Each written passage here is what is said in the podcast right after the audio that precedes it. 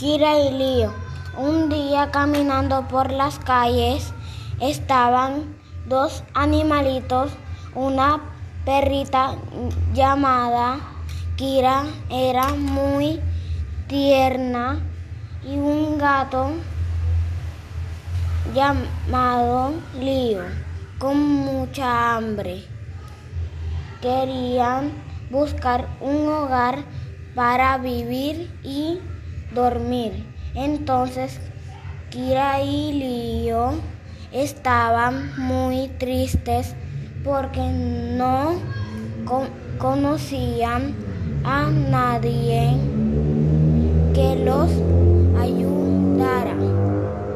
Al final un niño llamado Jesús, muy amable, los vio, les dio comida y se los llevó a casa.